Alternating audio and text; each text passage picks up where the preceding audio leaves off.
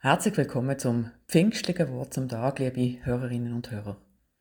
Wenn wir es nicht besser wüssten, müssten wir fast davon ausgehen, dass Pfingsten etwas mit Verreisen zu tun hat.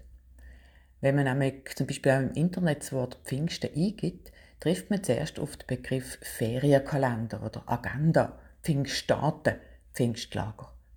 Nicht der Inhalt und der Ursprung vom Wort werden also beschrieben, sondern wie man die drei freien Tage nutzen kann, wo es am wenigsten und wo es am meisten Stau wird geben und wie sich das Wetter präsentiert.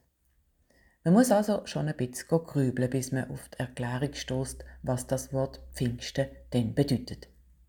Wie Sie wahrscheinlich wissen, kommt es aus dem Griechischen und heißt 50, meint sind 50 Tage oder der 50. Tag nach Ostern. Ich, Karin Schaub, Diakonin von der Christkatholischen Kirche Basel, bin versucht zu sagen, dass man sich fast keinen schlechteren Namen für das Fest hat können aussuchen. Außer dass sich Pfingsten auf Ringsten reimt und sich darum der treffende Spruch kristallisiert hat an Pfingsten geht am ringsten, bleibt der Inhalt vom Fest nämlich völlig unerklärt. Es ist darum eigentlich auch kein Wunder, dass viele nicht mehr oder nicht wissen, was man an diesem Wochenende feiern.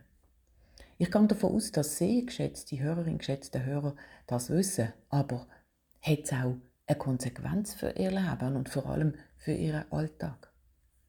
Ich hoffe natürlich, dass das spätestens nach meinen Gedanken so ist. Denn im Grunde genommen ist es ja ein absolut grandioses Geschehen, das am 50. Tag nach Ostern passiert ist.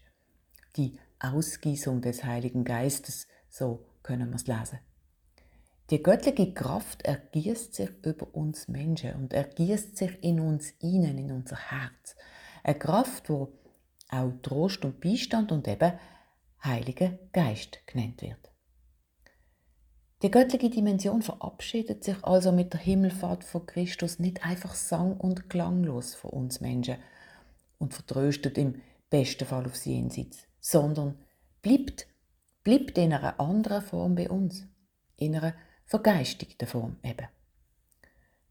Das Göttliche bleibt auf Empfang, so kann ich es vielleicht auch ausdrücken. Die Verbindung zwischen Gott und Mensch ist zwar auch gewissen Störungen und Virenanfälligkeiten ausgesetzt, aber sie reißt nie vollständig ab, lässt sich immer wieder aufbauen. Das garantiert eben die Geisteskraft, wo 50 Tage nach der Auferstehung von Christus zeichenhaft zu den Menschen gekommen und seither geblieben ist.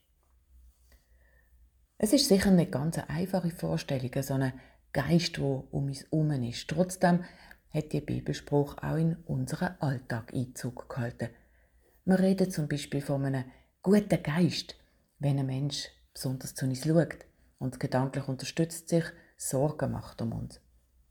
Oder auch dann, wenn uns eben etwas Unfassbares spürbar begleitet, sagen wir, es ist ein guter Geist um uns.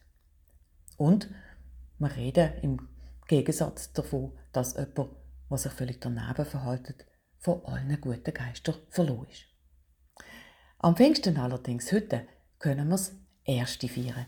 Dass wir eben nicht von allen guten Geistern verloren sind, sondern von einer guten, tröstenden Kraft unterstützt und begleitet werden. Ich wünsche Ihnen, dass Sie das an diesem Wochenende auf eine besondere Art dürfen erfahren und im besten Sinn vom Wort dürfen wahrnehmen.